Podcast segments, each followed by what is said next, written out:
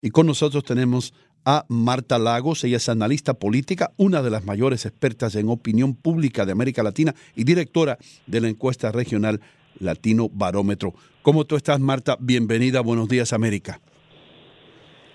Muchas gracias, buenos días, ¿cómo están ustedes? Bueno, aquí estamos preocupados por nuestra gente. Eh, la mayor parte de nuestra audiencia viene de Latinoamérica, por supuesto. Y queremos saber, vamos a comenzar con Chile aun cuando el presidente de Chile, Piñera, está tratando de resolver el problema y de ajustarse a, lo que piden la gente que está protestando, eh, las protestas se eh, intensifican cada día más. ¿Por qué en Chile siguen los problemas y el presidente está haciendo todo lo posible por escuchar a los que están protestando? Mire, yo creo que aquí se concreta una de las cosas más difíciles en la relación entre el político y la población. Uno es que lo que el político entiende, en este caso el presidente de la República, eh, entiende lo que dice la gente y la otra cosa es lo que la gente dice. Entonces, cuando yo digo blanco, bueno, estoy diciendo un color, pero la persona que lo ve desde el otro lado a lo mejor no ve blanco, ve eh, té con leche. Entonces, eh, eh, ese es el problema que estamos teniendo en este momento en Chile. El presidente entendió una cosa de las protestas y las protestas entienden otra cosa de lo que están diciendo. Y no hay un encuentro entre ambas, entre ambas eh, visiones. El presidente, tengo entendido, entiende más un montón de políticas públicas que tienden a paliar problemas económicos inminentes que son de toda necesidad y que nadie discute. Eh, y la población entiende no solo eso, sino que mucho más. Entonces están los problemas políticos, están los problemas de oportunidades, están los problemas de la constitución, están los problemas de abuso. ok, eh, eh, Marta, perdona que, perdona que te interrumpa, pero el tiempo eh, es oro aquí. Y quiero hacerte otra pregunta antes de cederle el micrófono a Andreina Gandica.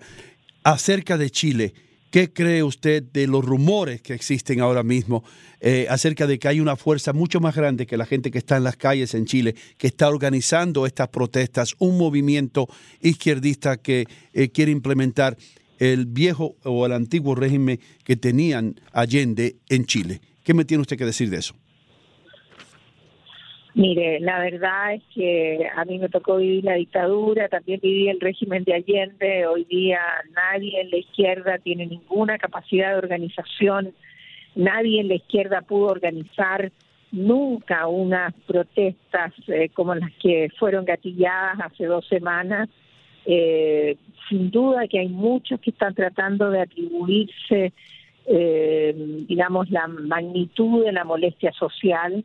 Yo creo que aquí lo que hay eh, el viernes pasado con dos millones de personas en la calle fue un certificado de función al sistema de partidos políticos chilenos, incluido el Partido Comunista, que es un partido mayor minoritario, eh, y me remito solamente al hecho de que la izquierda intentó oponerse al, al, régimen militar y no le alcanzó la organización para más de un mediodía. Entonces, me parece que tanto lo que ha venido de Venezuela con las declaraciones de Sao Paulo, etcétera, eh, son un intento político, ¿no es cierto?, de aprovechar una protesta social para capitalizarla como propia, pero no hay ninguna posibilidad de que la espontaneidad de la protesta social haya sido organizada por nadie. Ese es uno de los grandes problemas que tiene Chile en este momento y es que no existen los líderes sociales o sindicales o políticos que estén interpretando correctamente lo que el pueblo chileno quiere decir, es decir, la desconexión entre eh, la política y la masa de la población. Ese es precisamente el problema. Entonces, sin duda que tienen que haber agentes y hay chicos malos y hay grupos organizados, como en todos los países del mundo, pero esos son no solo minoritarios, sino que no relevantes en esta en esta protesta masiva. Mm, señora Marta, eh, yo quiero irme un poquito al análisis global, ¿no? De lo que pasa en América Latina. Miramos a nuestros países. Ya usted ha hecho un análisis bien interesante de lo que pasa en Chile. Pues miramos a Bolivia, miramos a Venezuela, Argentina, Ecuador, en fin. La democracia hasta hace un tiempo significaba alternancia. Y bien lo decía Bolívar, nada es tan peligroso como dejar permanecer largo tiempo a un mismo ciudadano en el poder, porque el pueblo se acostumbra a obedecer y a él a mandarlo. ¿De dónde se originan la tiranía y la usurpación? Eso es lo que decía Bolívar y, me, hace mm, eh, reflexionar sobre esto, porque sabemos lo que ha sido y la fractura de las reformas constitucionales en estos países. De allí parte a cómo está la región el día de hoy. ¿Cuál es su análisis, a grosso modo? Mire, a ver, yo veo un ciclo, ¿no es cierto? Primero viene la transición, la recuperación de las libertades cívicas y políticas que fueron ampliamente eh, bienvenidas por la población. Eso duró más o menos una década. Después vino eh, el quinquenio virtuoso, donde todos los países eran democráticos y todos los países crecían hasta la crisis del año 2008. A partir de la crisis económica del año 2008, se empiezan a producir protestas. Las protestas comienzan en Brasil por ahí por el año 2010, ¿no es cierto? Y se empiezan a difundir por toda la región. Hemos tenido una década de protestas. Eh, ¿En qué consiste esa protesta? Esa protesta consiste, en primer lugar, en una demanda eh, de lo que es intolerable hoy, pero a lo mejor era tolerable ayer. Eso es una de las cosas que los gobernantes no han comprendido, ¿no es cierto? Que a medida que pasa el tiempo, hay ciertas cosas que fueron toleradas en el pasado que ya no son toleradas hoy. eh, uno de los aspectos centrales de esas dimensiones es el tema de la justicia, del acceso a la justicia y de la igualdad ante la ley. Entonces, en, los procesos, tanto los procesos constitucionales, por ejemplo, en, en Bolivia y en Ecuador, donde se iniciaron con altos niveles de aplauso y de eh, complacencia por parte de la población, a muy corto tiempo, yo diría en el segundo gobierno de Correa, en el segundo gobierno de Morales, ¿no es cierto?, empezaron a tener críticas. ¿Por qué? Porque en la élite política, las nuevas élites políticas que llegaron al poder en la alternancia, después de la transición, eh, se empezaron a apoderar del poder para fines propios. Una de las críticas mayores que tiene el día la región es para quién se gobierna. El 70% de la población de América Latina dice que los gobiernos gobiernan para los intereses de unos pocos. ¿Y qué es lo que está demandando la gente hoy día en la calle? En Brasil, en Chile, en Perú, en Ecuador, en Bolivia, en Argentina, eh, en todo, en Uruguay, ¿no es cierto?, donde acabamos de tener elecciones también, la gente quiere que se gobierne para la mayoría. ¿Usted cree, señora Marta, que en este sentido por el cual usted está viendo toda esta situación eh, también viene por estos países que permiten o no permiten la reelección, es decir, perpetuarse en el poder ha hecho que países como Cuba, como Venezuela, como Bolivia, Nicaragua, que sí permiten la reelección continua de sus mandatos, eh, estaría saboteando la estabilidad y perjudicando esto que le llamamos democracia?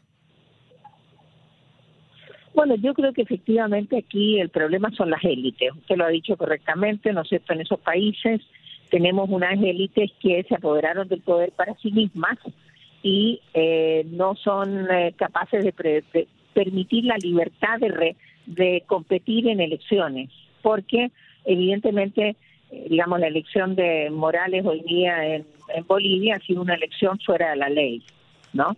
Entonces, cuando, cuando el presidente o la élite, o el caso de Nicaragua, ¿no es cierto?, donde se apoderaron del Estado, una familia se apodera del Estado y gobierna para sí misma. Ese es el problema central que tiene la democracia hoy día en América Latina. cómo hacer que los gobernantes comprendan que el centro del poder tiene que estar en la gente y no en una persona. Mm. Entonces, el problema central que tiene hoy día la región son sus élites, son sus presidentes, son mm. estas personas que creen que ellos son los únicos dioses capaces de solucionar los problemas de sus países y que gobiernan para ellos y no para la mayoría de la gente. Mm. Ah, cuando se dice, mira, el problema hoy día es de que la población quiere esto, quiere lo otro, no, la población está demandando garantías sociales. Estamos en la década de las garantías sociales, la educación, la salud, los salarios dignos, el acceso a la justicia, ¿no? Y tener el derecho a voto mm. de competir. ¿Ah? Entonces me parece que eh, desde ese punto de vista está eh, diáfanamente claro y es por eso que la tesis esta conspirativa que hay en Chile no no corre porque evidentemente es lo mismo que pasa en Ecuador es lo mismo que está pasando no es cierto en otros en otros países de la región donde la gente dijo basta ya yo ya esperé una década para esto esperé la otra década para esto y ahora digo basta y hoy día está siendo aplaudida mm. la, la protesta en Chile, justamente por eso. Señora Lagos. La nueva... Señora Lagos, perdone que la interrumpa, pero no quiero que se vaya antes que, que, conteste esta pregunta que le voy a hacer porque muchas personas están escuchando y quieren algo acerca de esto. Yo vengo de un país comunista, yo vengo de Cuba, yo sé cómo funciona, como yo digo, yo he visto esa película.